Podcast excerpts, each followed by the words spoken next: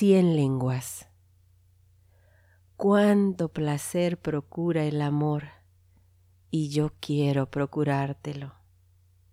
A fuerza de hablar de amor, enamorarte, atizar la pasión a punta de palabras encarnizadas, deificar tu texto, inventar vocablos nuevos y expresar el gozo, tener cien lenguas para divulgarlo.